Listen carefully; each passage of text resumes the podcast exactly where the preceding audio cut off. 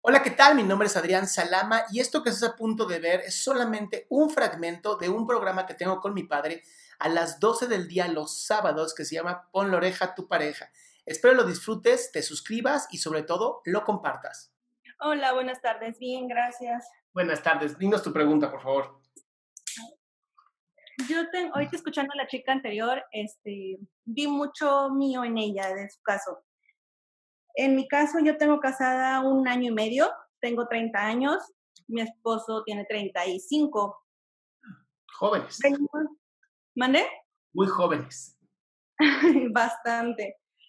Venimos de familias completamente diferentes y yo soy una persona demasiado independiente. Al principio de nuestra relación... ¿Qué significa demasiado independiente? Sí yo puedo hacer y deshacer, uh, resolver mis problemas y en mi trabajo, en mi casa y todo yo sola. Se rompe algo, yo voy y lo reparo. Si falta esto, yo solita voy y me lo compro. O sea, ¿sí? Okay. Uh, ahora sí, como dicen, eh, si yo quiero la luna, no la pido. Yo solita voy y me la bajo. Ok, una preguntita, Débora. ¿Y, eh, ¿y en dónde entra tu compañero? Ok. Um, él al principio le gustaba que, que, le gustaba que yo fuera así, y me decía, es que enséñame las cosas que tú sabes hacer y yo te enseño lo que yo sé hacer. ¿Como si fueran socios? Sí, o sea, como un, un intercambio de equipo, vaya. Okay. Pero dentro, dentro, de nuestra relación. Okay. Entonces, iba muy bien y todo, pero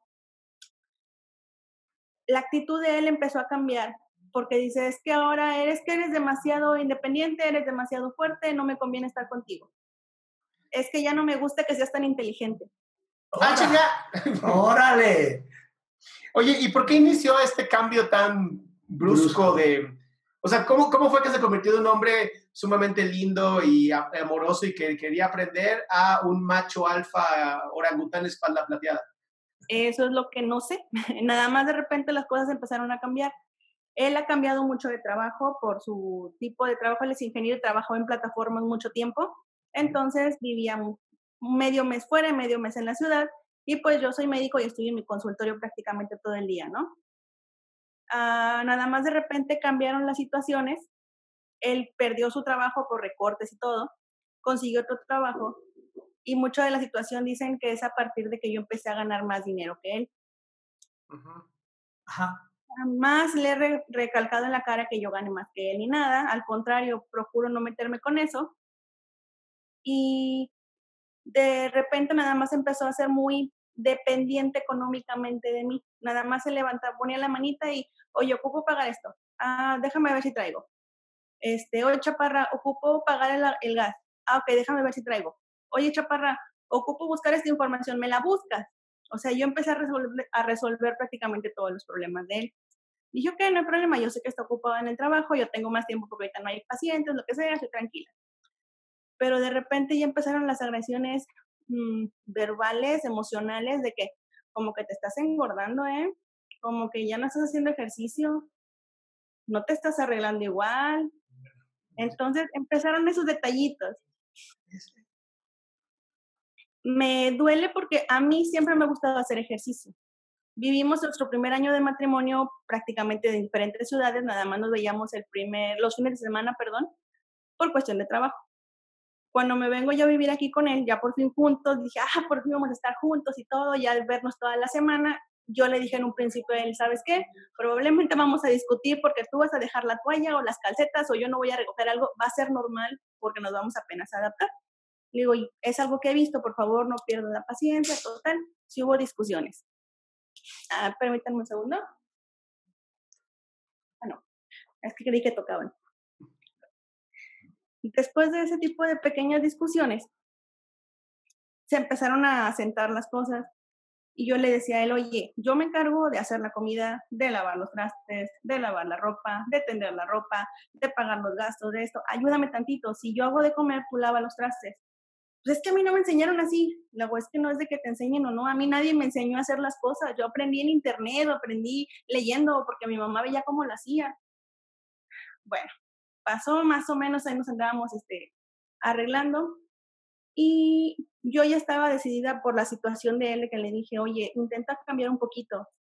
Es que yo ya intenté cambiar y no puedo. y se ponía, se, se, no, se molestaba cada que le preguntaba algo.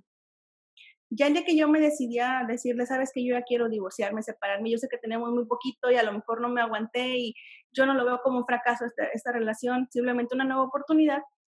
¿Qué te parece si nos separamos? Al día siguiente fallece mi suegra. me quedo con él, dije, ok, por algo pasan las cosas, no me puedo ir, no, puedo, no lo voy a dejar solo en este momento, ni puedo ni quiero irme porque no es justo para él. Es una persona que quiero y ahorita necesita todo el apoyo del mundo. Eso fue apenas ahora en enero. Le dije, tranquilo, yo voy a estar contigo, cualquier cosa que ocupes, este, pero se ocupaban dineros para los gastos de su, su mamá del, del funeral y todo. Le decía yo, ah, lo pagamos entre tú y yo y después checamos esto ya no, el señor fue con la hermana. Oye, ¿qué te parece si me dice ella que pide un préstamo para pagar y que no sé qué? Le digo, oye, tu hermana no va a pagar el préstamo, lo vamos a pagar tú y yo. Digo, a mí no me corresponde pagarlo, pero por, por ser pareja, ser equipo ser familia, voy a pagarlo junto contigo porque yo también quería mucho a tu mami. Total, que a últimas, entre estira y afloja, se pidió el préstamo, pagamos todo, lo seguimos pagando entre los dos. Y él empezó con su proceso de duelo y dijo que iba a tomar terapia. De nuestra relación de cuatro años que hemos tenido, ya van varias veces que dice que va a tomar terapia, no toma terapia y cada vez se pone más agresivo. Me decía, mira, ¿sabes qué? Ahorita no vayas al gimnasio, ¿qué te parece si ahorita que estamos así, después de todo lo que pasó con mamá, quiero pasar más tiempo contigo? Llegas del trabajo y nos ponemos a ver una película. Ya al rato vamos a cansarnos el uno del otro y cada quien va a hacer sus cosas. Débora. Mande. Hola, ¿cómo estás? Creo que bien. Eres una super mujer. ya lo sabías. Y te casaste con un tipo que no es un superhombre, que también ya lo sabías. Sí. La idea de esta pareja dispareja, ahora es una pareja, es dispareja. Eh, ¿Qué quieres tú? ¿Tú qué quieres? A ver, céntrate, no me hables de tu historia, céntrate. ¿Qué quieres hoy? ¿Qué quieres? Que los dos podamos cumplir nuestras metas tanto como pareja como profesionales, que podamos tener una relación en paz y sin estar peleando y que simplemente deje de decir cosas ofensivas hacia mí. Okay. es lo único que quiero en cuanto a nuestra relación, en, en, en cuanto a todo esto, que él empiece a resolver sus problemas. Claro. Débora, está bien. Entiendo el que si él eh, está ah, ofendiéndote o lo que sea que fuere, porque se siente menos. ¿Sí explico? Claro que tú también te sientes más, también es cierto, ¿no? O sea, no es acá no, no, veo la pareja, ¿me entiendes la idea? Veo una persona superwoman y el eh, inframen, se puede decir, ¿no? Es decir, no, no funciona bien esta situación. Así que aquí sí es importante, tal vez, tomar pareja. Eh, ¿cómo se Una terapia de pareja. Una terapia de pareja para que él también crezca, porque tú estás creciendo y él parece que no crece y está enojado porque está, no crece, está enojado porque tú estás mejor que él. Y tú haces todo lo posible para decirle que tú sabes más que él también, es cierto. Quieres bajar un poquito para que él haga algo y él y parece ser que como se está, se, ¿cómo se dice cuando? Se, esta es una pareja que ya está, ay, ¿cómo se dice? Una, una palabra que eh, como ya está rigidizada. Está rigidizada, no está flexibilizada. Al estar rigidizada, es como yo tengo la verdad absoluta, la verdad absoluta tengo yo, tú, eh, yo soy mejor que tú, yo soy, no eres peor que yo. Es, es la pareja que en este momento está muy mal. ¿Me explico? Y, y no hay que culpar a nadie, simplemente hay que resolver. Y la única forma de resolver esto probablemente es tomando unas sesiones de pareja con alguna persona ah, que realmente sea neutral. Porque si no, no va a servir. Ahora vas con una amiga tuya o una amiga de alguien. No, no, no. Tienes una, una pareja con un terapeuta o una terapeuta, perdón, neutral. Porque acá sí está habiendo un problema de competencia. Yo soy más que tú, tú eres más que yo, yo me siento menos, y eso hay que resolverlo ya, porque si no, no va a funcionar. Y si tienes un bebé por ahí eh, que están haciendo con ustedes, pues sería bueno tampoco que haya tanta energía negativa en, la, en la, atmósfera de la pareja.